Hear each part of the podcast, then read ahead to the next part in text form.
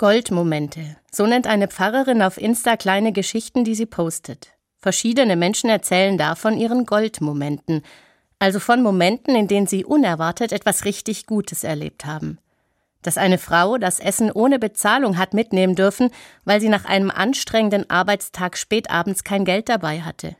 Dass im Supermarkt jemand Verständnis hatte fürs schreiende Kind und es kurz gehalten hat, bis der Wagen eingeräumt war dass in schlimmen Momenten jemand etwas Gutes getan hat oder etwas Überraschendes passiert ist, was einfach gut war. Mir gefällt es, diese Goldmomente zu lesen, weil sie den Blick auf das Schöne, das Gute lenken und wir das doch ganz oft vergessen im Alltag und über unseren Problemen. Weihnachten ist auch so ein Goldmoment. Jesus ist geboren, damit hat sich im Leben vieler Menschen schon etwas geändert. Die Welt hat sich verändert, und das feiern wir heute an Weihnachten. Wir feiern Weihnachten, obwohl vieles gar nicht gut ist. Viele Menschen leiden unter Krieg, Armut, Hass und Klimaveränderungen. Und genau in diese oft hässliche Welt hinein ist Jesus geboren, damit wir Goldmomente erleben.